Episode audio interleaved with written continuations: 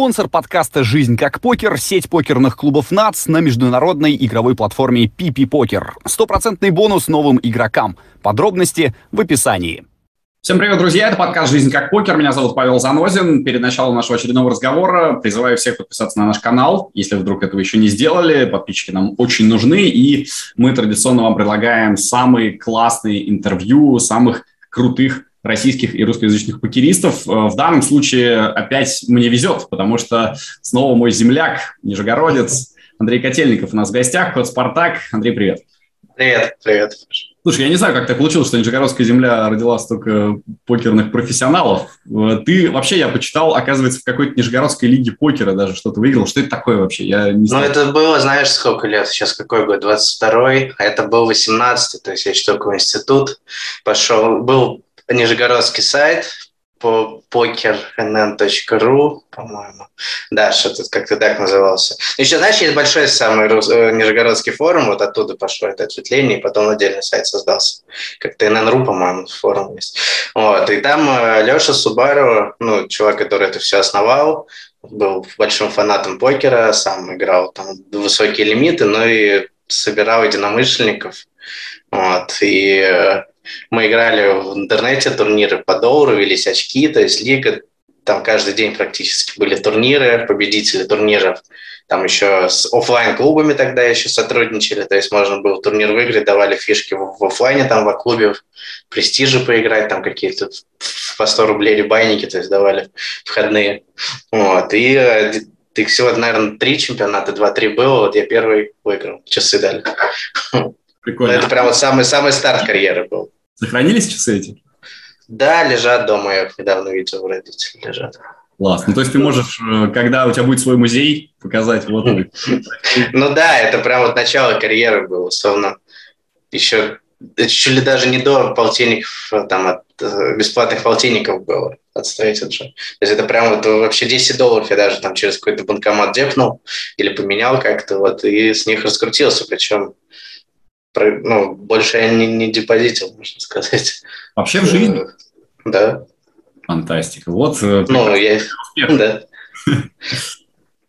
Ну, ну бывало, что потом еще закатывался, там, но как опять же какой-то там бесплатный полтинник, по-моему, вот, вот ты один раз получил потом после этой победы, и все, я больше точно никогда не дикал.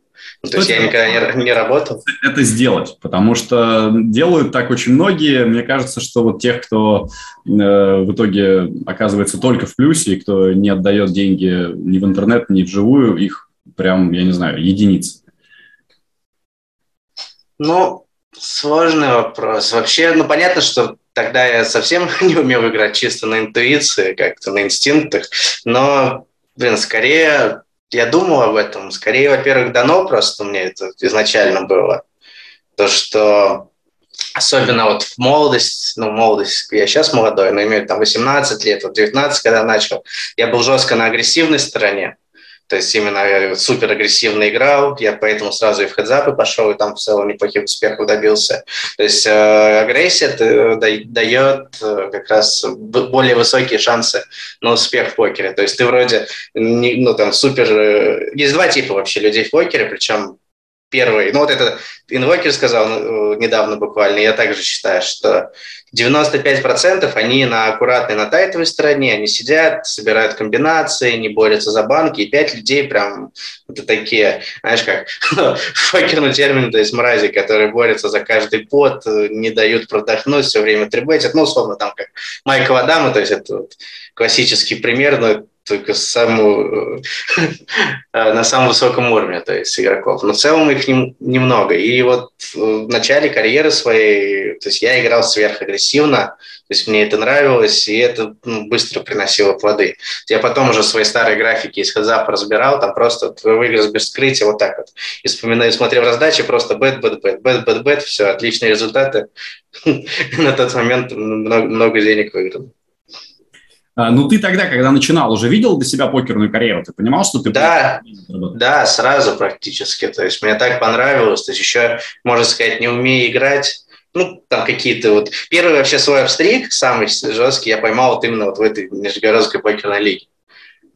Uh, ну, может, конечно, потом, 2000, там, каком-то году, в 2020 году, может, плюс-минус похоже, что-то было, когда я миллион выиграл.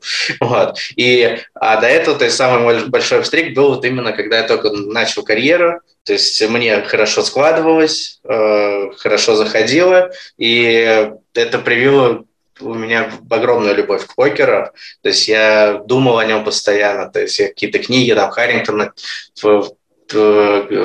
читал, вот, когда только они еще были максимально актуальны, э, и прогрессировал очень быстро, особенно по тем меркам.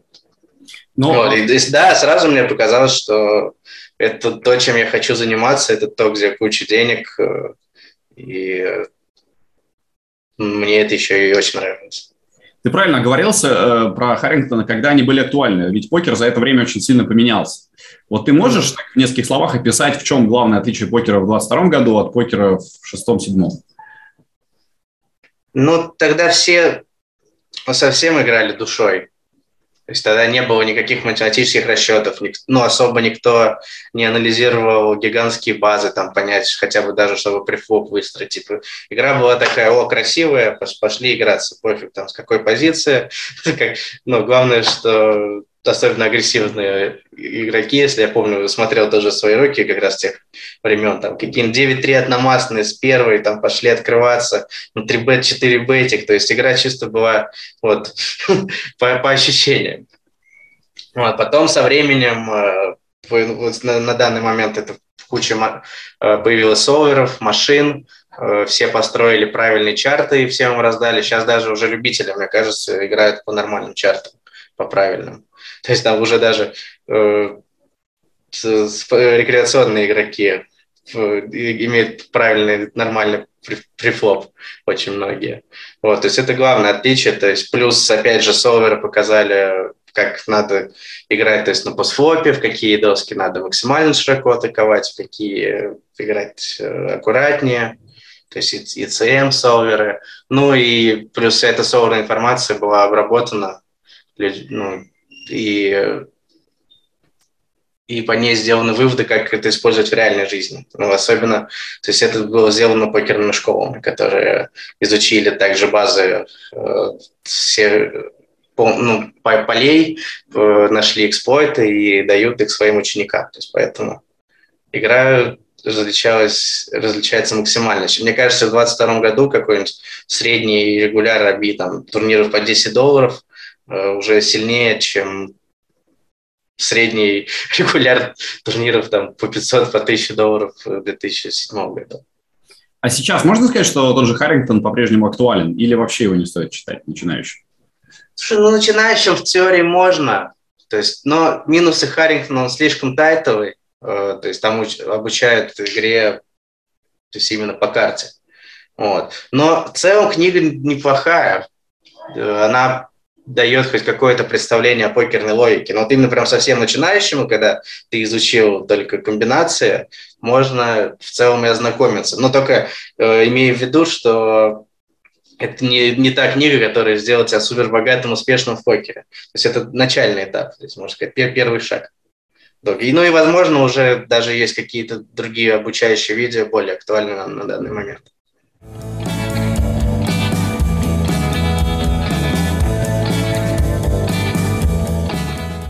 Ты сказал про школу покера, у тебя своя есть, ей уже два года, и сейчас, да. мне кажется, конкуренция очень большая в этом смысле. Э, как вы себя ощущаете и доволен ли ты тем, как там все развивается? Слушай, ну да, даже когда создавала школу, я не ожидал такой скорости э, мы разовьемся, так увеличимся. То есть сейчас в школе, по-моему, 170 человек, что ли. Вот, это при том, что еще и большая ротация. Всего за время школы, я думаю, уже больше там трех сотен людей точно было, если не больше. То есть я даже не ожидал в целом такого количества людей. Вот. А конкуренция высокая, да, потому что ну, сейчас школа – это, особенно на низких лимитах, это лучший способ максимально быстро подняться по лимитам, максимально быстро научиться играть. То есть тебе дают тренера, который рассказывает, что и как надо играть, дают в ресерче. То есть тебе показывают правильные кнопки, которые надо нажимать, и при этом на низких лимитах это все делается за относительно небольшой плат. То есть когда основ... большая часть людей все равно же приходит, это там минимальная, то есть ABI там 5-10 долларов, 15 может там даже. То есть на этих лимитах обучаться не, не так дорого, даже отдавая там половину. То есть учитывая, какой boost э, твоего skill а происходит за кратчайшие сроки. Э, то есть надо всем идти в школу, да, те, кто хочет сейчас? Ну, скорее, да. Правильно. Думаю, да. Ну, а как тогда выбрать правильный? Вот чем твоя школа лучше, чем там э, фонд Тремзина, чем у Трунцева? Чем отличаетесь? Слушай, по-хорошему, вот особенно на низких лимитах, то есть когда ученики идут, там вот, плюс-минус тебя обучат одинаково. То есть ты ни, ни, ничего еще не умеешь, и как выигрывать там, своих оппонентов на микролимитах, мне кажется, что плюс-минус э, будет обучать одинаково. То есть, во-первых, и надо смотреть, а, ну кто кому больше нравится, то есть, во-первых, там кто-то смотрит там стримы Феди, там кто-то Глеба, кто-то со мной, там из Сани Алексазов. То есть кто вам больше симпатичен, чей стиль игры нравится, в принципе, там, поведение в обществе и так далее, э, то туда и надо идти. Ну и опять же еще смотреть на условия контракта. То есть контракты тоже различаются, где-то тебя обязывают отыгрывать 5 тысяч, 6 тысяч турниров, где-то э, там у нас, например, всего 3 тысячи. А также смотреть рейкбэк отдают игрокам или делятся. Там, а так в целом на, на микролимитах, мне кажется, прямо колоссальная разница, что где-то обучают сильно лучше, ее нет. То есть надо смотреть, кто более симпатичен из основателей, условно, и кто, ну, и условия контракта. Вот в целом. Так бы я а какой процент игроков, как тебе кажется, оказывается успешным и способен идти дальше и быстро развиваться? Ну, дальше это насколько дальше? Ну, дальше так, чтобы жить хорошо и, в общем, чувствовать себя в полном порядке, не работать и вообще больше ничем не заниматься. Слушай, ну тоже, условно, для кого-то там тысяча-две тысячи долларов в месяц это уже очень хорошо. В целом, такую сумму, ну, чуть ли не большинство может зарабатывать, если именно приложить много усилий. А, то есть три, слушать тренеров, много играть, опять же. Ну, то есть какие главные критерии? То есть это мы зарабатываем, когда играем, у нас определенный доллар с, с турнира, соответственно, играть надо много, ну и как-то развиваться. Но вот у всех есть по ощущениям свой потолок, потому что кому-то реально дается сильно тяжелее, кому-то сильно легче. Ну, то есть я говорю, что вот я так прикидывал, почему у меня там такие неплохие результаты в покере, но мне реально это было дано, видимо, лучше, чем большинство. Потому что я даже вот не предполагал, когда школа открылась, а, я вообще начал тренировать, тренировал вообще практически всех. То есть, когда она только мы стартовали, у нас было всего там три тренера, условно, я, Саня, Алексас и дедушка. И там попадало, что вот, э, мне ребята приходили, ну вот вообще играют там по 5, оби 5, оби 10. Ну, то есть низкие лимиты. Я смотрю, ну, у человека не игра, а просто сплошная дыра. то есть, ну, то есть как, как разбор происходит база, то есть я смотрю на цифры и ищу дыры, а там хороших цифр нету. Я думаю, вот это да, сейчас я ему расскажу, э, он все поправит и как минимум там в 4-5 раз будет больше зарабатывать. Э, проходит месяц, после там тренировки человек вообще ничего не изменил. Ну, то есть как будто вот проспал он там, или он, он был, а, но, но ничего не сделал. То есть, и тогда стало понятно, что мне, что многим, то есть, а, это не дано. Вот как раз, опять же, главная проблема – это то, что игроки очень аккуратно, очень тайтовые, а залог успешной игры – это агрессивная игра. Успеш, успешных, ну, тавтологии, извините. Вот. И очень многим прям физически сложно, сложно стать, э, начать играть агрессивнее. То есть для этого нужно понимание, для чего ты это делаешь, для этого нужен интеллект, так или иначе. То есть, да, можно с, э, аккура... с аккура... аккуратность природную, так скажем, тайтовость сдел... Э, переделать в агрессию, но именно тогда, когда у тебя хорошая теоретическая база, и ты понимаешь, э, для, для чего то есть, ты делаешь то или иное агрессивное действие.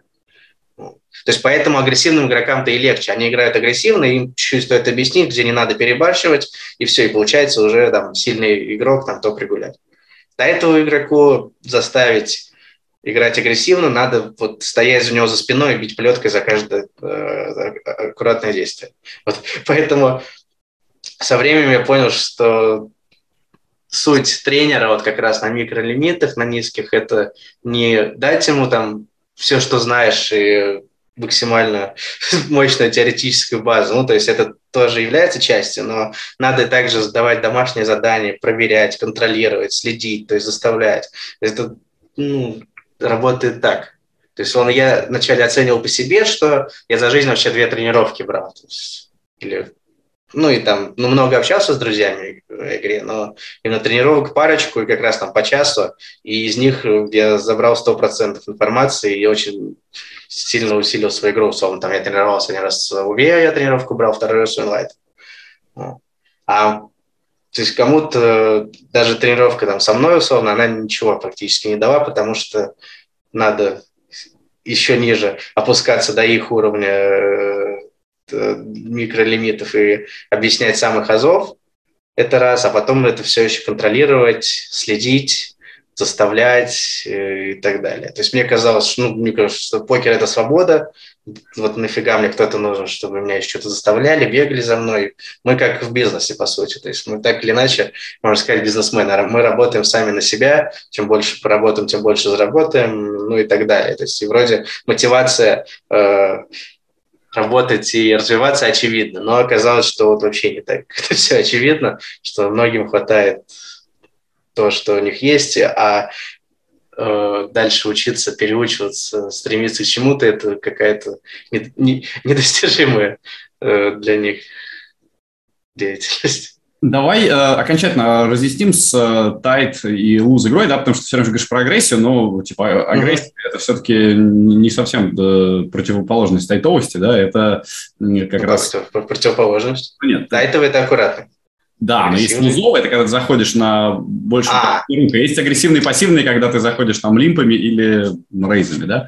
Э, просто вдруг нас смотрят люди, которые ага. совсем это не понимают, хотят узнать. Э, вот смотри, э, что мне казалось, когда играешь на низких лимитах, там наоборот достаточно много лузовых игроков, и, соответственно, вроде бы против них должен тайтовый, тайтово-агрессивный стиль помогать. Нет? Ну, все правильно, тайтово агрессивный, то есть мы ну, играем... Все правильно. То есть мы говорим не про то, что заходить на э, большем количестве карт, а то, что заходить на э, хороших картах, но агрессивно. Да, так. на хороших картах, но потом агрессивно э, их разыгрывать. То есть как раз, если мы видим, что можно кучу рук выбить у оппонента, мы их идем убиваем, мы тон тоньше добираем, ну, то есть против там любителей поколить нас. Вот, и э, сдаемся на ответную агрессию, условно, потому что когда мы поставили нас, там как раз лузово-пассивные люди начинают переставлять, надо уметь выбрасывать сильные руки. В целом это весь залог э, успеха на низких лимитах. То есть душ, душить тех, кто широко заходит, э, и за счет того, что наш э, диапазон сильнее, э, либо выдавливать, либо хорошо добирать с них, и получив ответную агрессию от людей с, с низкой агрессией как раз-таки от пассивных чуваков просто сдаваться. Вот и все. Понятно. Правильный префлоп и ничего там выдающегося на послой показывать не надо.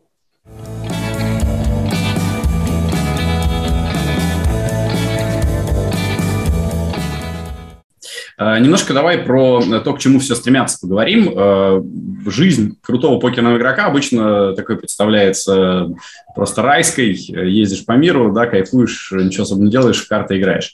Э, вот как тебе кажется, у тебя легкая жизнь? Не в том смысле, что ты делаешь то, что тебе нравится, а в том смысле, что ну, дается все это легко. Или все-таки это действительно тяжелый труд? Ну, сейчас вообще легкая но... Сейчас было так, закурить сигару в этот момент. Да, где моя сигара. Вот. Но потратил все же сил я немало. Вот я вспоминаю, как говорится, проигрыш делает нас сильнее, и как раз вот самые сложные этапы, они давали самый большой boost мне как игроку.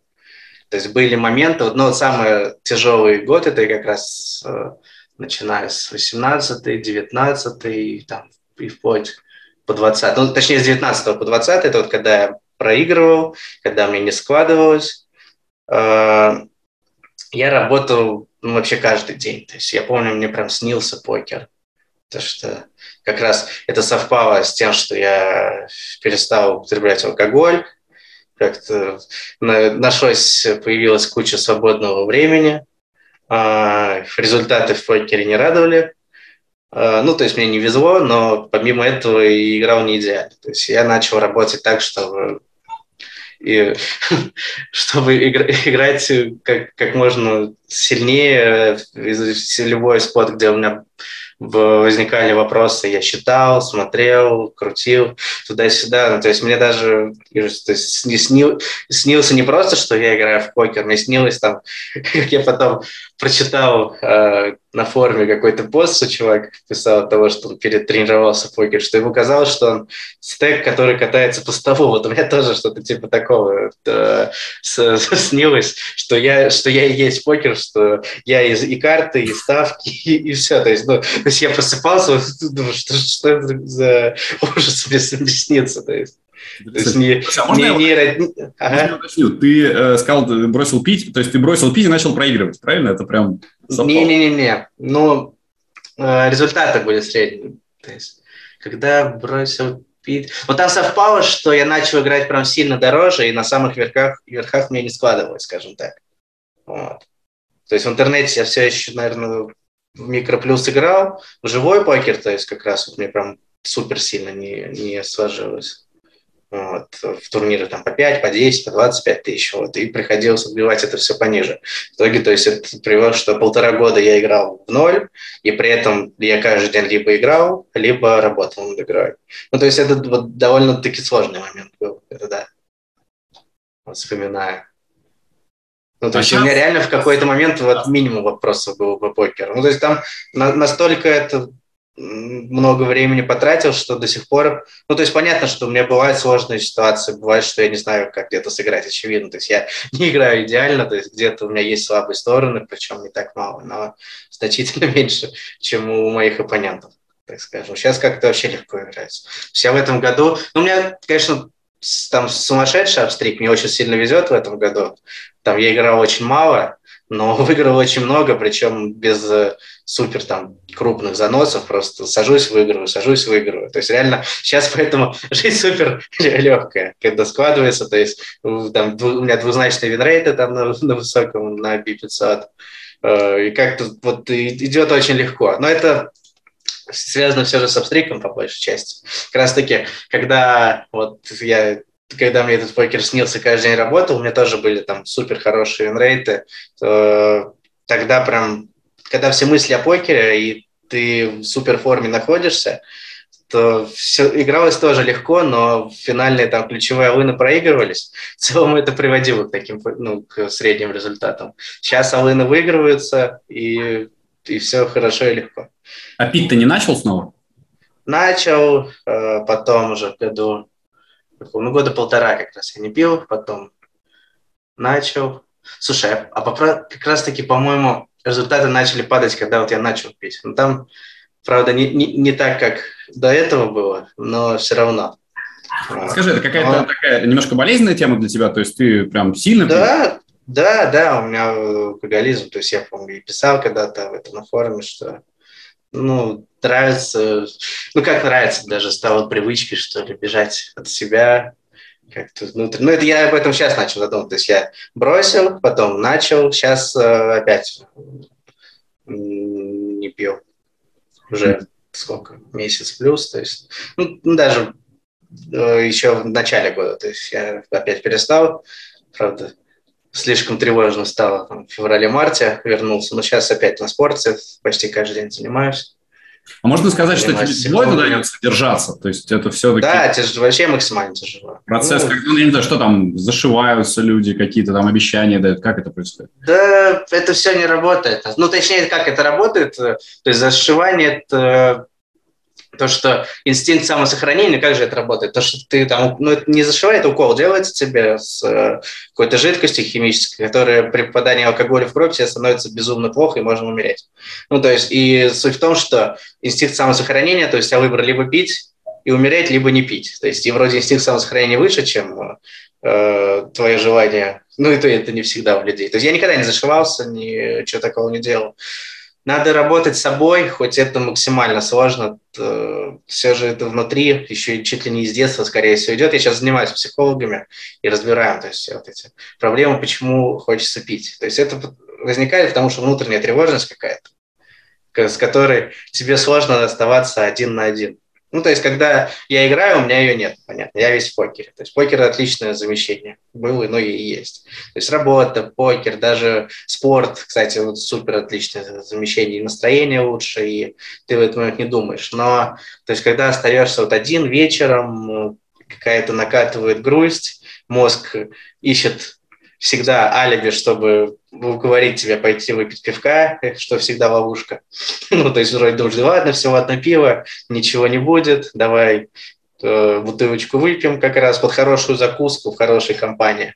И в итоге это приводит опять к тому, что ты раз выпил даже пару пив, все нормально, думаешь, ого, я научился контролировать, а, идешь в следующий раз, ну а дальше уже понеслась, потому что оп, Э, так называемые вечера с э, четверга по понедельник, там, с последующими, то есть похмельем, отходами и так далее. Какую-нибудь самую жесть расскажи, я потому что, ну, не знаю, мне кажется, мы первый раз такую тему вообще обсуждаем на нашем подкасте. Что с тобой было? Слушай, ну из плюсов я максимально не агрессивен, не вот да, пьяным. То есть я даже как будто, знаешь, даже чуть лучше становлюсь, э, как-то более, более веселый, энергичный и так далее. Это тоже вот, на самом деле проблема, потому что я и без алкоголя тоже так могу, но э, мозг ищет оправдание, что вот ты веселее, как-то более общительный, э, когда выпил. И приходится употреблять, выпивать. Вот. Жесть, я не знаю. Ну, знаешь, были смешные истории. Вот как раз там на прошлом интервью, я помню, давно вот с Задротом рассказывал, там, как мы в Праге повисели, там, в каком-то клубе оказались, там, что я какому-то представителю Чеченской Республики бойцу ММА в пресс пробивал, и говорю, ну, если здоров, давай. Что-то типа такого. Вот. Прям совсем жесть, ну, веселых историй там прилично, жесть не было, ну, пьешь и пьешь, веселишься всегда где-то, что-то оказываешься. Да, то есть ну, на самом деле ничего такого страшного, помимо, наверное... Страшного это... нету, страшно вред здоровью огромный и время потеряно. То есть если бы э, то есть я пил вечером как раз там даже 3-4 пива с утра вставал, и, и шел заниматься делами, там, работы, спортом, то вообще никаких проблем бы не было. Но именно минус то, что плохое состояние на следующий день, которое улучшается, если еще выпить, но это приводит уже к трехдневным каким-то запоям и последующие там еще три дня отходить. То есть в итоге часто приходит, приводит к тому, что попил условно пиво, выпил, потусовался вечером на какой-то вечеринке, и это привело к тому, что пять дней жизни просто потеряны. То Ты выбираешь сам, или все-таки есть там друзья, девушка, родители, те, кто тебя вытаскивает? Ну, сам скорее. Слушай. Ну, мне нет, друзья поддерживали всегда. Тоже часто, знаешь, говорят, что Ой, ты попал не в ту компанию. А, но просто в основном не та плохая компания, это я, и я ее основал. Вот в чем дело. То есть, когда я перестаю там или меньше начинаю завязываться с алкоголем, все вокруг тоже меньше пьют. Вот. То есть я влияю на окружающих тоже. А на покер это как влияет? Ты когда играешь пьяным? Нет, нет, я не, ну, стараюсь не играть пьяным. И когда ну, было парочку уроков еще очень давно, с, ну, хотя даже и дорогих парочку было уроков, но э, слишком 7-8 лет назад ну, я перестал. Просто если пью, не сажусь играть. Ну, как бы было веселее пить, чем играть. Поэтому, то есть, а играть пьяным не то, чтобы прям весело. Ну, то есть у меня нет такого, что все, все, что все в жизни сводится к покеру, что даже там выпил и все равно идешь играть. Я не помню, кстати, когда я вообще пьяный играл. Последний раз. Ну, вот именно что-то такое. Это прям ну, живой был. Потому что мне кажется, что наоборот, обычно там, если ты такой весь э, э, раздухарившийся, тебя прям тянет играть. Но с другой стороны, это у тех, у кого это не работа. Да, да, да, да, да, да, да. Ну вот ты наоборот от этого уходишь. Да. Ты сказал, что Нет. от себя. А что это значит? Э, ты ну, так и не нашел пока вот этого конкретного момента, от которого ты бежишь? Ну, нет, в поисках. Ну, занимаюсь, я психологом занимаюсь и с, с психотерапевтом. Вот ищем, обсуждаем, рассказываем в своей жизни тоже. Ну, не так давно начал заниматься. Я раньше, вот когда э, там три, когда четыре года назад бросал, вот я занимался больше года. Вот, потом перестал заниматься и с э, терапевтом, и опять начал выпивать. Причем сколько-то, пару лет вообще все нормально было, то есть контролировал, но все постепенно ухудшается, ухудшается и сводится опять к излишнему употреблению.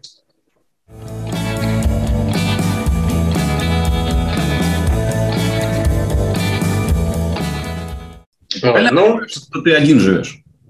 А, э, нет, сейчас, сейчас с, с другом живу, с покеристом, с Никитой Калининым.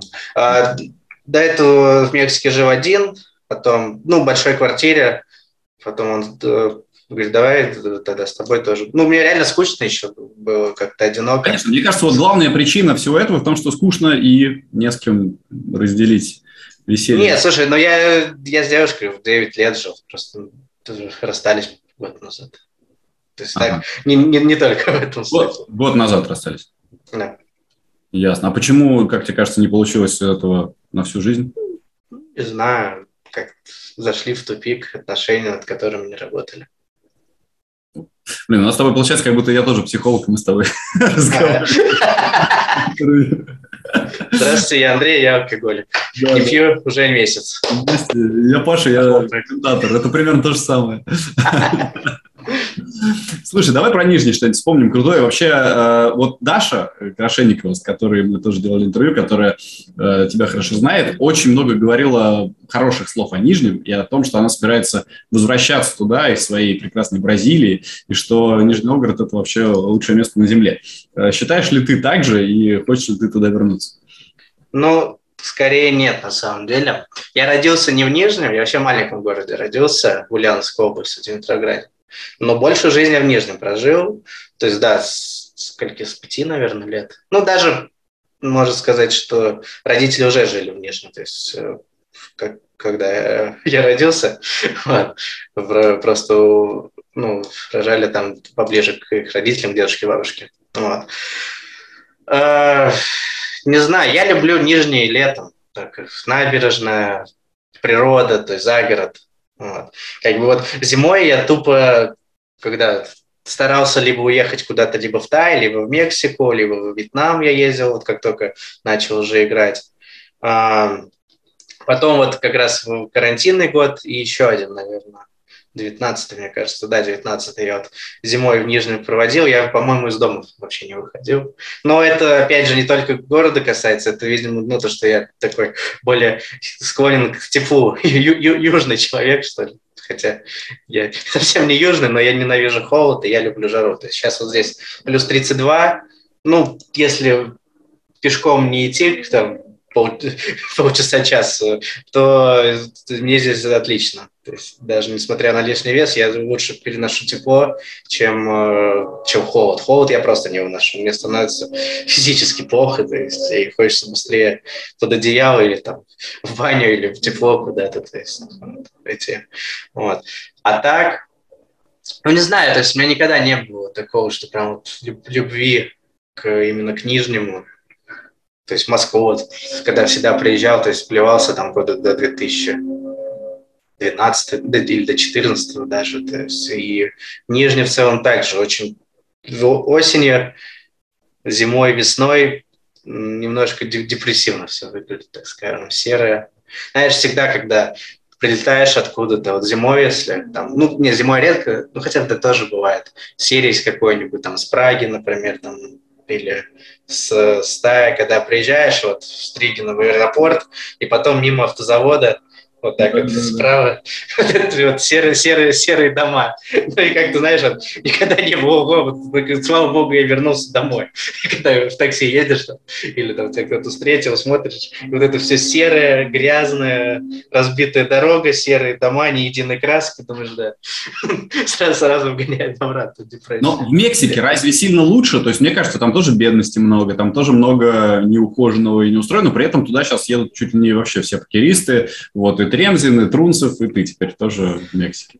Спасибо. Слушай, ну мы живем, ну как мы, Федя в Мехико живет, ну правда там в богатом районе, вот. Мы, ну, то есть я, Глеб, э, да и очень там много людей в Плае. Но Плая, это, я бы не назвал ее вот прям такой настоящей Мексикой. То есть мы живем все в зоне для туристов, причем для американских все так э, красиво сделано, э, куча ресторанов, кафе, все так прикольно. То есть это не настоящая Мексика. То есть я ездил, помню, на, на остров вот недавно там тоже сели на автобус и приехали вот на вокзал мексиканского какого-то вот поселка. Вот это настоящая Мексика. Соломенные крыши разбитые, нету ни одного кафе. Я загуглил один мини-маркет, где там четыре э, товара из всего ассортимента. Там одно кафе, где один стол такой и пластмассовый стул. Но я один мексиканец такой сидит и курит.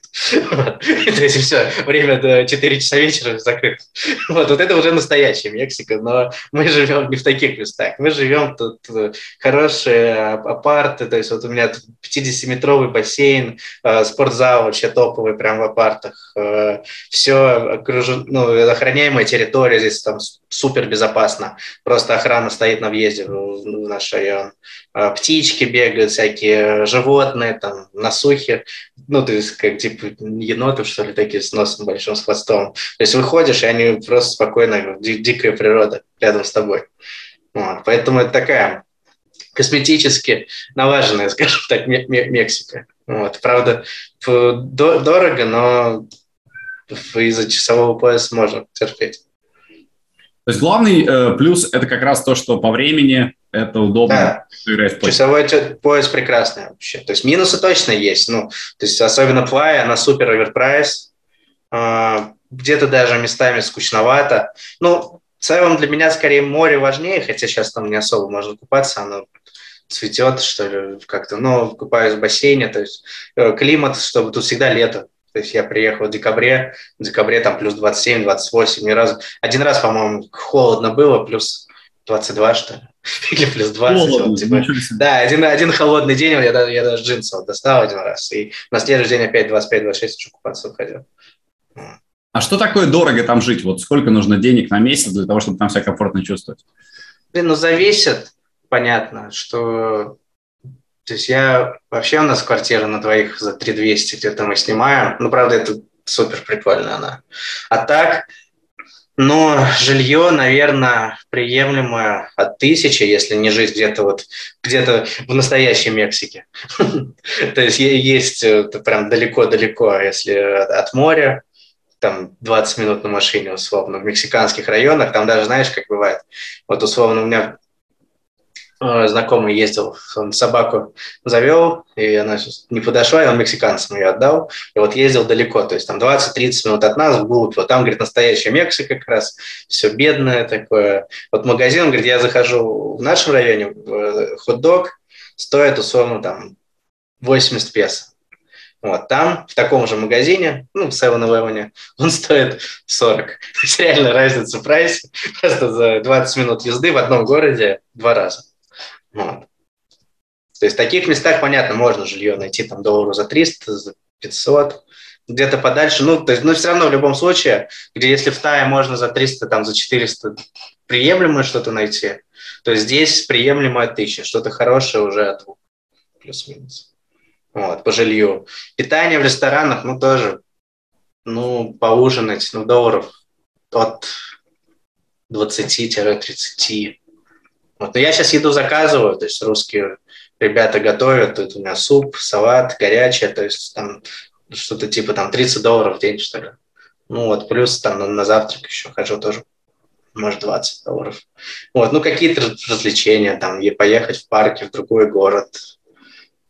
Вот. Ну, парков много, аквапарки такие для National парки, что ли, как это назвать. Тоже их тут полно. Вот на пирамиды еще не ездил, но в целом. Хотя не, ездил в 2018 году на, на другие. Тысяч пять долларов, да? На все. На... Ну, на пять вполне, да, можно хорошо жить. Даже, даже вдвоем, там, наверное, с подругой. Интересно. Просто, ну, получается, что для тех, кто э, живет здесь и, наверное, там старается зарабатывать покером, может быть, это еще и э, пока недостижимо. То есть это такой серьезный шаг. И не, ну если прям за... Билеты, там ага. всякие визовые проблемы, это все тоже... Не, визовых проблем нет, вообще свободно просто. Приезжаешь, э, ну, можно сказать, без визы кто мне говорил недавно, что нужно обязательно, если живешь в Мексике, и желательно иметь визу США, иначе какой смысл жить в Мексике, если ты не можешь поехать вот в другую ну, страну, соседнюю? Это очень, очень желательно, да. Но у меня вот кончилось, к сожалению, я поэтому на СОП не поехал. Я три раза в этом году катался в Америку, даже один раз на серию, в, Северную Каролину даже один раз летал, на серию чисто посмотреть, что такое настоящая вот американская серия без э, вот, европейских регов. Вот такая, где сидишь, и у тебя пять мужиков за столом э, в кепке и в клетчатой рубашке, такие с красной шеей, с красными лицами. Увидел я такую серию, был в восторге вообще. Реально как турнир там по 3 доллара в интернете. Вот. Ну да, я сейчас как раз в ВНЖ Мексики делаю. И после этого попробую американскую визу здесь получить, потому что, чтобы податься на американскую визу, тут в ВНЖ нужно обязательно вид на жительство. Расстраиваешься, что на СОП не поехал? Не, я за жизнь в минусе в офлайне. Мне и скучно, и ну, я очень плохой ран в этой жизни поймал в офе. У меня даже максимальный кэш даже не шестизначный. То есть у меня самый большой кэш 90 тысяч долларов 7 лет назад был уже, да, больше 7 лет назад. Вот. Э, при том, что я играл турниры по 25 тысяч, по, по 10 тысяч, по 5, то есть э, тупо, не знаю, там за жизнь несколько финалов всего, то складывается ужасно. А, и в СОПы, вот последние два в СОПы, это просто вот сплошная боль была. Что в 19-м, вот этот наш знаменитый дом, была даже, э, мы тему создавали на Gypsy Team, там я, Рома Задратмот, Макс Риверкарт, Никита Калинин, Дэн Адреналин. Вот. То есть СОП был такой, что вот мы там, а, Егор еще. Вот мы ехали с утра э, на турнир, и просто к концу вечера, вот у нас большой, большая вилла была, все сидят с грустными лицами, просто рассказывают, кто, кто сколько сегодня засадил, там даже вторые, вторые дни не проходили, и так на протяжении месяца. То есть эта обстановка была, мягко говоря, депрессивная и напряженная, потому что просто никто там даже в деньги не попадал. Не знаю, я, по-моему, тысяч сто засадил как раз за тот в СОП. И то есть типично вот приезжаешь, причем первые 50 тысяч я в турниры по тысяче и по полторы э, проиграл. То есть э, садишься, турнир по тысяче в Вегасе – это примерно 6 дедов, но 10 макс, и вот не заходит просто ничего. Я от скуки еще даже начал, ну, чтобы не отвлекаться, там, вести, считать свой впип, то есть даже за столом, ну, типа, в каких э, процентах раздачи принял участие. Там, знаешь, получалось там 10, то есть, у меня. Там э, тузы раз в неделю, типа, зашли. Сет, типа, за СОП вообще не поймал. Или один раз поймал, вылетел, типа, такого. И, то есть, настроение уже просто там чуть ли не панические атаки начинались. Окей, приехал вот сейчас прошлый в СОП, опять то же самое. В 7 дедов, тебя съедают блайнды, в конце ты там уже 6 блайндов допихиваешь на туз 10 каких-нибудь, подаешь доминацию, вылетел, турнир закончил, едешь домой. И причем, знаешь, вот это, когда садишься в такси, таксист, hello, how are you? Хочется сказать, что очень хуёво, братан. Уже месяц не складывается, но что делать? Но это не... В Америке надо все отвечать. Отлично, братуха, все, кайф поиграл в покер, получил отличный опыт, еду домой. И к офлайну у меня такое отношение предвзятое. То есть денег я там не нажил, огромного кайфа то есть я не получаю от игры. Ну, то есть это очень круто, ехать как раз дипать какой-то турнир в, в офе. Но получается редко, и еще огромное разочарование, что ты сидел там три дня и получил какое-то десятое место в турнире, или там первые 600-700, тебе дали там 10 там 30-30-40 тысяч каких-нибудь, то есть и поездка в минусе, и все плохо.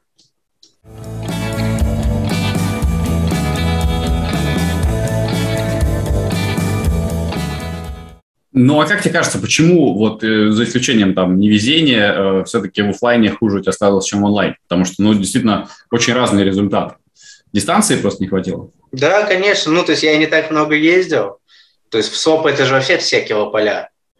Чтобы вы понимали, то есть я вот э, в воскресенье выиграл турнир там на GG 46 тысяч медали, в турнире на 1300 человек. И за 13 лет карьеры я в ноль вывел э, килополя. Килополя – это где-то тысяча людей больше участвует в турнире. Вот, то есть у меня было там минус 120, вот в этом году я на там, Сан-де-Миллион был на финалке, еще какие-то, и вот я в ноль сыграл. То есть 7 тысяч турниров, 8, 8 тысяч турниров за 13 лет, э, килополей. Ну, то есть я не всегда НТТшником был, но все равно, 7, все равно 7 тысяч турниров – это много. И вот я 7 тысяч турниров э, явно с хорошим ожиданием в интернете сыграл там в 1% или в ноль. Вот. То есть, а, а в офлайне сколько ну, я за жизнь сыграл? Ну, я явно не сыграл даже тысячу турниров. Вот. Соответственно, во всех, то если в дорогих, там, 4 мейнов сопа мимо.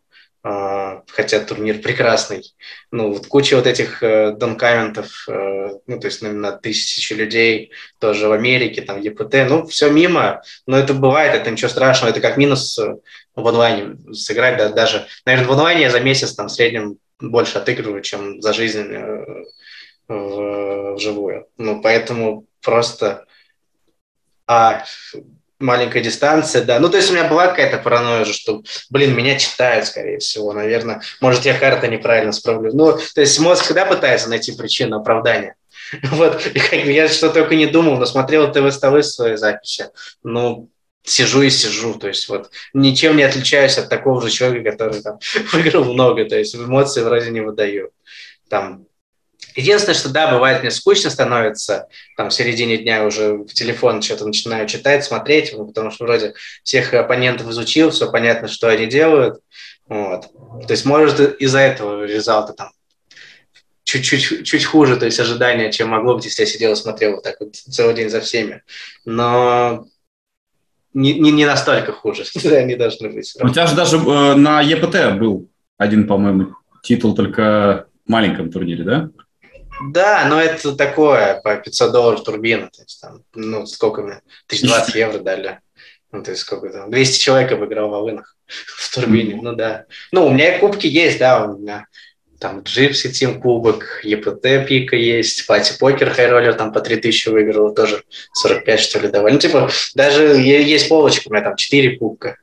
Вот. Чемпионат Санкт-Петербурга по покеру выиграл. И часы из Нижнего Часы из Нижнего Новгорода, часы из, не, из, не из Нижнего Новгорода, мне часы было подарили же за победного ПТ. Вот, мы же обсуждали тут как раз недавно с Егором, по-моему, Прокопом, да, твои часы Юбло, и э, он показывал свой перстень, а э, прям сказал, что ты обязан показать эти часы, я не знаю, если они у тебя есть, это будет очень круто, если ты покажешь. Слушай, они обычные.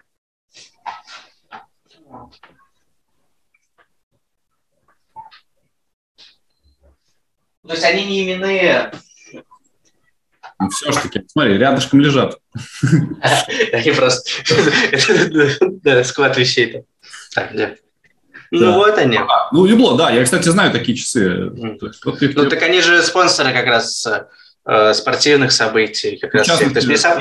Тенниса там много, да. Да, да, да. Мне сама фирма не очень нравится. То есть это бренд без истории. Ну, то есть почему часы там такие дорогие? Потому что там их сто лет, ну, какие-то там, Демар Пике, условно, Вечерон Константин, то есть и брендом по сто лет, их там, традиции, истории и так далее. Угло появились не так давно, то есть они больше имиджевые часы, то есть они раскрутились как раз на спонсорстве трансляции и прочее. И они дико оверпрайс э, считаются за счет как раз имиджа. Ну, то есть это как не знаю, часы от Гуччи, условно, были бы. То есть никто их за часы за хорошие не считает, но бренд Гуччи то есть, делает их дорогими. Но в мире часов это не супер ценится. Ну, так они у меня валяются. Мне предлагали продать их, но решил, пусть память будет, там, в целом 4-5 тысяч, за которые за них за новые давали, ни на что не повлияет, а так хоть смотрю, вспоминаю, эмоция, что вот я чемпион ВПТ. Класс. А тебе вообще вот, ну, ладно, часы не, не впечатляют, э, что-то для тебя важно, там, крутая тачка, не знаю, крутая одежда, что для тебя символ успеха? Символ успеха. Слушай, ну я не сказал бы это символ успеха. То есть, что мне нравится, то есть это обязательно жилье, чтобы было хорошее. А, ну, то есть мне нравится, учитывая, что большую часть времени провожу дома, ну, из-за того, что работа дома, э, то приоритете всегда какое-нибудь очень хорошее жилье, ну, даже как здесь, и отличная квартира, и там бассейн, спортзал, э, близость к морю. Вот. Одежду тоже люблю, но знаешь, я, я люблю деньги тратить просто, то есть у меня нет вот такого желания накопить, как знаешь, Папилеевна есть оральный, есть анальный фактор. То есть кто-то любит скапливать, э, складывать, то есть там циферки на счете. Я люблю э, тратить, то есть там даже иногда абсолютно вот, чисто покупка ради покупки, просто взять деньги, как называют деньги, ударить об землю, то есть про, про, просто что-то купить. Ну, то есть да, у меня куча всяких шмоток, э, аксессуаров, там, ну, я говорю, что вот мне там кроссовки Луи Виттона как-то купил за тысячу. Ну, просто я их подел за жизнь раз 10. Сейчас также а, тоже поехал. Мне он подарили под панамку от Гуччи, когда я комментировал, когда я комментировал трансляцию, там сидел дед в Панаме и разрывал из Норвегии. Вот, я говорю, нифига себе, прикольный. Чувак, друг у меня, который трансляцию смотрел на день рождения, подарил мне такую же. Вот, тоже пошел. Единственный магазин Мексика, знаешь, отстала э, в плане, что вот у нас Apple Pay был, по крайней мере, когда я был в России, э, даже вот у меня на даче, там интернет плохо ловит, но при этом сейчас, можно было... Сейчас его нет нигде, ты же знаешь. Ну, понятно, да, но можно было оплатить. Здесь такая, как говорят, технология еще не открыта. Вот, единственное, где можно было купить, оплатить Apple Pay, у меня потому что физической карты нет, с Крыловской, вот, но у меня есть электронная. Вот, я только в Vuitton, вот тоже сумку как купил, она просто валяется, я не знаю, ну, просто желание было потратить. То есть, но при этом я не считаю, что это каким-то атрибутом успеха или что, что есть важным для счастья, просто потратил, получил легкий дофамин, ну, прикольная штука, прикольная сумка, прикольная шапка, окей, где-то одену. Ну, какие-то эмоции мне придет. Машину вообще я водить не умею. А, как-то тоже не, не пошло с детства, что ли. Но вообще в планах есть. Вот сейчас ВНЖ получу, я думаю, права здесь в получу и научусь водить. Или научусь водить и получу права. Ну, хотя такая страна, что в, любой последовательности может, короче это сделать. А на безбедную старость, то есть ты не откладываешь, так чтобы у тебя там... Нет, ну откладываю, конечно. Ну, заначка, которая бы тебе позволила... Ну, я не знаю, сколько надо тебе еще, чтобы ты чувствовал, что все до конца жизни ты себя обеспечил? Да нет такого, слушай. До, до 80 лет. Трачу много все равно, поэтому...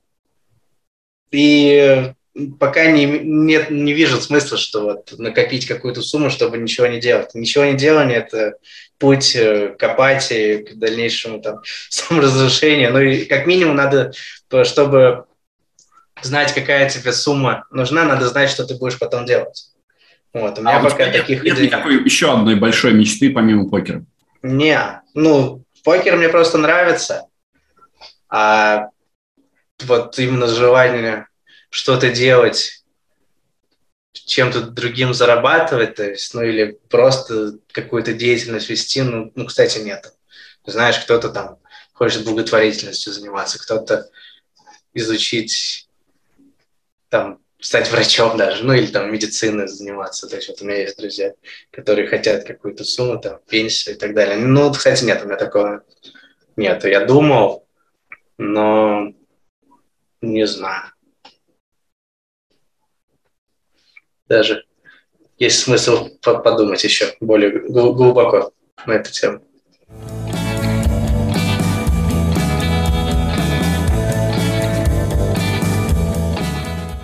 Обсуждали с Артуром Мартиросяном эту тему. Э, он э, своим родным, особенно после больших заносов, никак не помогал. Там не купил какую-нибудь суперквартиру родителям или еще что-то.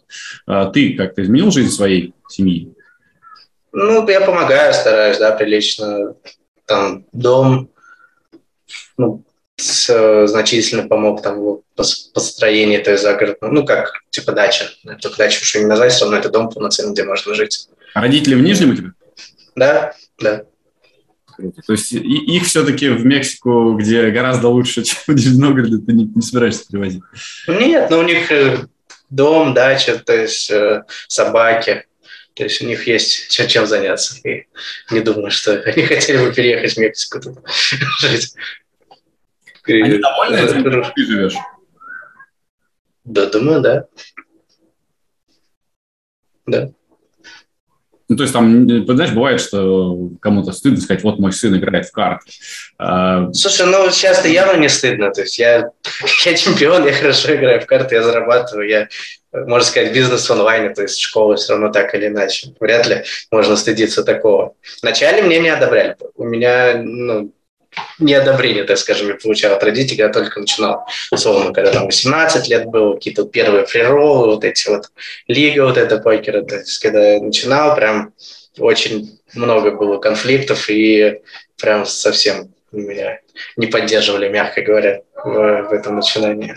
Так что приходилось настаивать на своем. Ну, то есть, причем даже я знаю прилично людей, вот, там, с кем начинали, у кого там родители или там в последующем девушка, жена, там, ну, кто угодно, внешние факторы, э, сводили их с этой дороги игрока, игрока на более мирские занятия, типа кем-то менеджером, там, я не знаю, или еще кем-то. Но не, я именно, вот ты меня вначале спрашивал, сразу ли я был уверен, я был сразу уверен, что у меня, что это мое, что у меня все получится.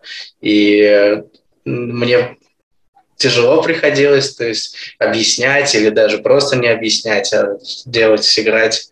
Но я настоял на своем. Это считаю моей заслугой даже в жизни, что я не пошел у поводу у родителей, что я смог отстоять свое право заниматься тем, чем я хочу.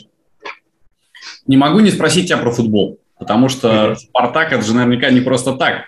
Не просто. Как вообще чувствует себя болельщик Спартака в целом? Э, и болельщик Спартака в Мексике, где, в принципе, Спартак и все остальное очень далеко.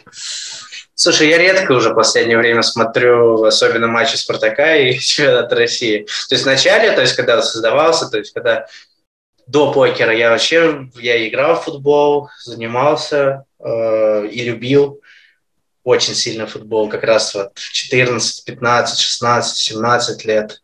Да даже, ну, наверное, до вплоть до 20 так точно. Слушай, я каждую неделю покупал вот эту газету, помню, Спортэкспресс футбол, то есть все изучал, ну, статистику всю, чемпионат мира, мне кажется, там, какой чемпионат мира 2002 года, я еще в 2010 мог назвать результат каждого матча, то есть 2002 чемпионат 2002 года. Смотрел просто абсолютно все, ну, был фанатом, всегда знал все расклады, в каком чемпионате, но с покером, э, чем дальше, тем больше я остывать начал. Единственное, что вот к 2018 году уже прям совсем я мало смотрел футбол, и когда в России чемпионат мира был, слушай, я сходил, я сейчас, дай бог в память, по-моему, матчи на 15. Ну, то есть у нас... Неплохо. Ну, то есть точно финал, матч за третий, оба полуфинала, два четверть финала, две, два, два, наверное, одна восьмых и групповых еще куча. Ну да, то есть... Я комментировал 14 э, на том чемпионате, но еще на парочке, наверное, был без, без работы. Ну, ты прям... Ну да, вот я примерно, получается, в одинаковом темпе. То есть я уже в конце, знаешь, я даже уже финал прям плохо помню.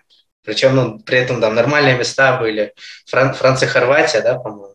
Франция, да, Хорватия. ну то есть, представляете, даже, даже плохо помню. Вот свой первый раз я на финале я на Евро был в 2000 12. В 12, наверное, Украина, Польша. Украина, Украина, да, вот Италия, Испания. Вот я первый раз был на крупном событии, вот его отлично помню.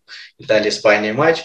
Вот. А, а тут уже настолько надоел футбол, что, знаешь, уже в конце, ну, то есть помимо того, что в лайве на 17 матче, еще и смотрел, то есть все ну, остальные, мне кажется. Ну, вообще, всегда всю жизнь чемпионат мира или чемпионат Европы я смотрел все матчи. Вот как ну, я начал ну, смотреть в 98-м первый раз, я смотрел просто все матчи обязательно.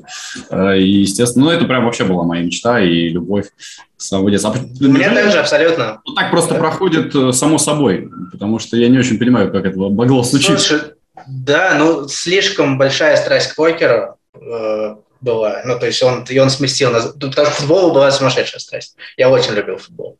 Вот. Ну, 2-2, э, чтобы и покер, и футбол, наверное, супер сложно, чтобы с одинаковой страстью, чтобы любить, где что-то, ну, покер выместил. Все же покер приносит деньги, покер интересен, ну, многогранен. Вот. И футбол все же пошел, да, на спад. Но 14, 15, 16, да, я прям был таким жестким фанатом. Вот. И вот как-то после 18-го, когда вот на 17 матче я посмотрел, я уже прям совсем редко футбол смотрю, кстати.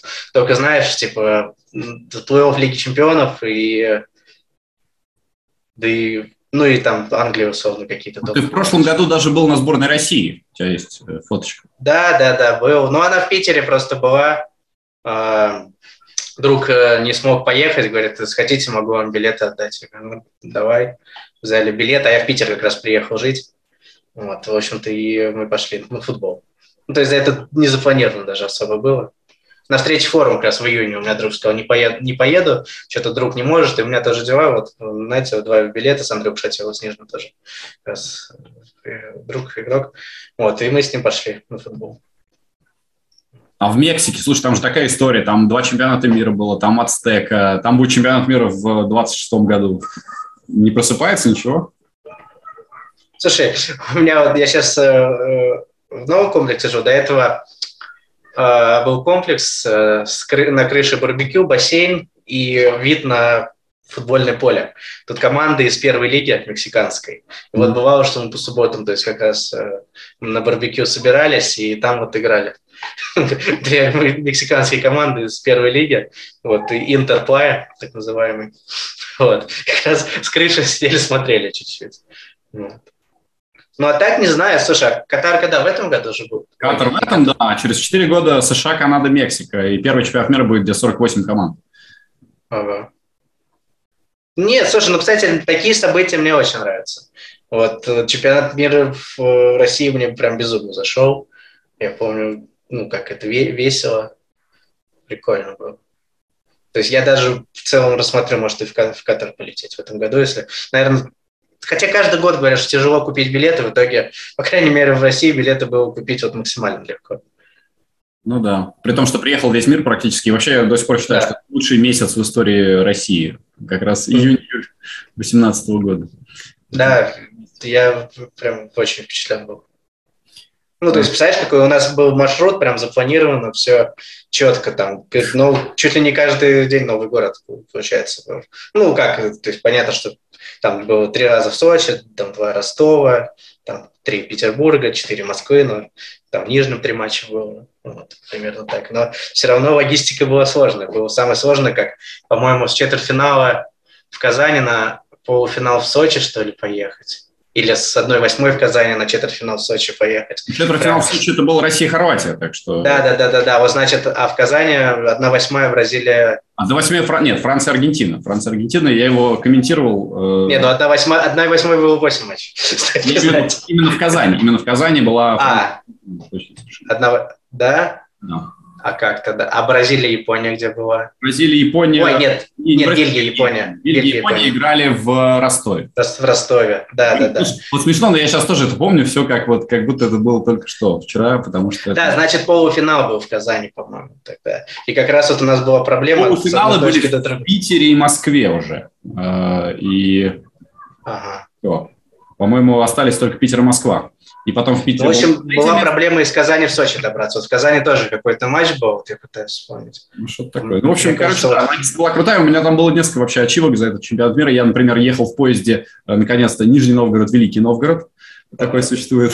Вот. И еще я ехал в поезде Новосибирск-Минск. И я познакомился с э, аргентинцами там, и всю ночь мы с ними пили. Потому что... У они... нас такая же ниже только, да. Да, да, да. Ну вот. Ну, нет, чемпионат мира был прекрасен. Короче, желаю тебе через 4 года в Мексике, как минимум, обязательно на футбол сходить.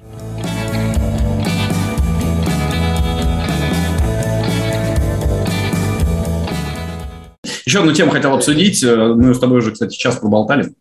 Незаметно улетело. А ты в Инстаграм ничего не писал с прошлого года и вообще не появляешься в соцсетях. Почему? Не хочется? Ну, как-то да, слишком... Не, я, я бывает сторисы пишу, вот, а так, не знаю, опять же, Инстаграм у меня девушка вела, а, ну, у меня прям вот нет желания показывать вот, всем свою, свою жизнь. Там, ну, Она вела твой Инстаграм?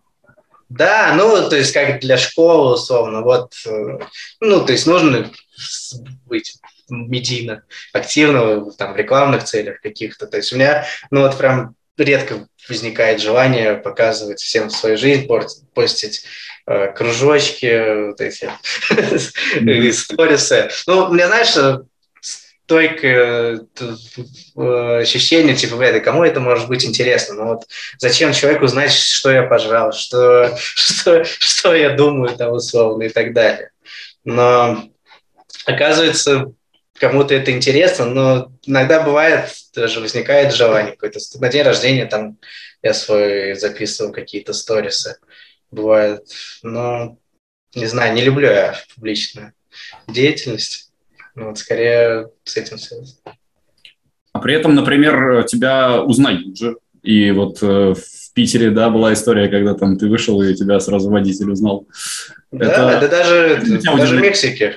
в Мексике? Ну, ну, да, Новый год праздновал, что-то на баре стою, ну, там, beach club, наверное, это называется. Ну да, вечеринку пляжа новогоднюю.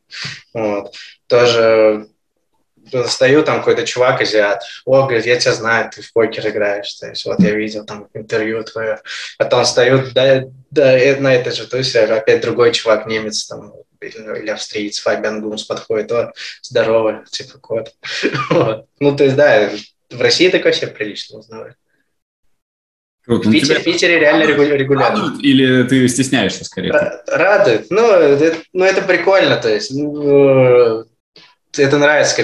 Не радовало бы, если бы, знаешь, если бы я был звездой реально, и когда вот там пожрать тебе не дают, бегут тебе фоткаться или в ресторанах или что-то, вот это, скорее всего, не радовало бы. А так это прикольно, ну, то, что приехал на вокзал, останавливаюсь в такси, тебя узнают и подвозят. Ну, это же ну, вообще одна из моих любимых историй, ну, чистый кайф.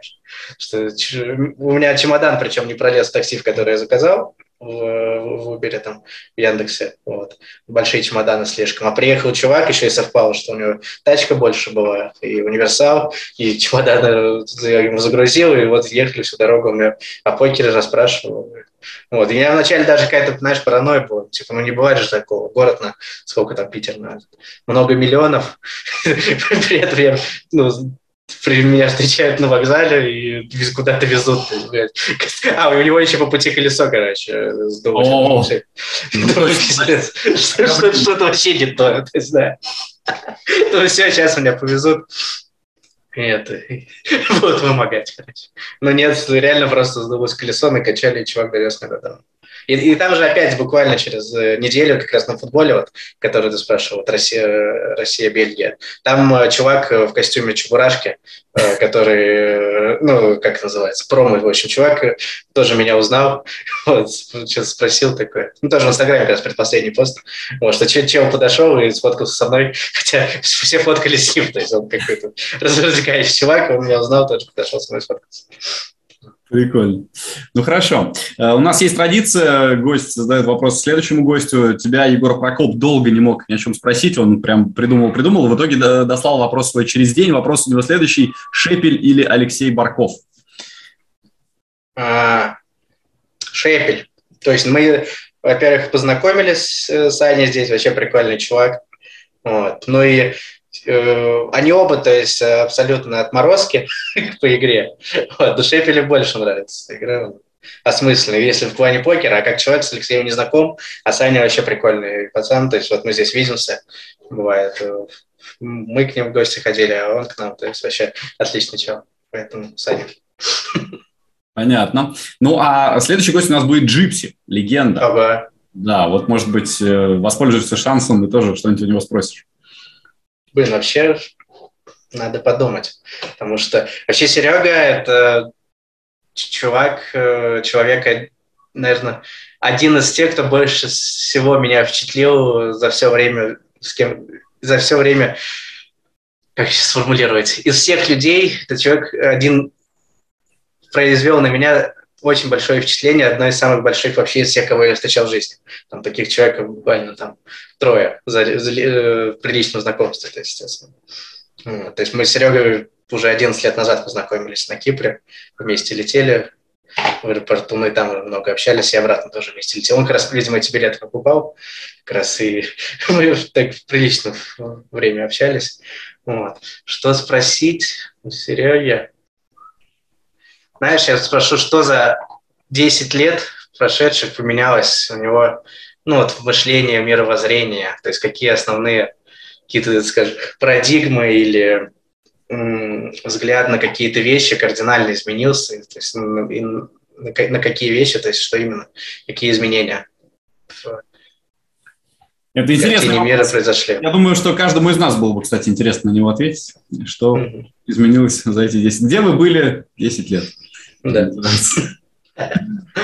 Спасибо большое, Андрей. Очень интересно было пообщаться. Ну Спасибо, и, Паш. Надеюсь, в Нижнем когда-нибудь пересечься все-таки. Или в Мексике, на чемпионате да? Приезжай. Я... А ты живешь в Нижнем? Нет, я живу в Москве, конечно же. Но Нижний Новгород нежно люблю. Сейчас. Нежно. Я понял. Спасибо огромное, друзья. Спасибо. Всем, как всегда говорю, подписывайтесь на наш канал, ставьте лайки и встретимся ровно через неделю традиционно в выпуске подкаста «Жизнь как покер». Пока-пока. Пока-пока.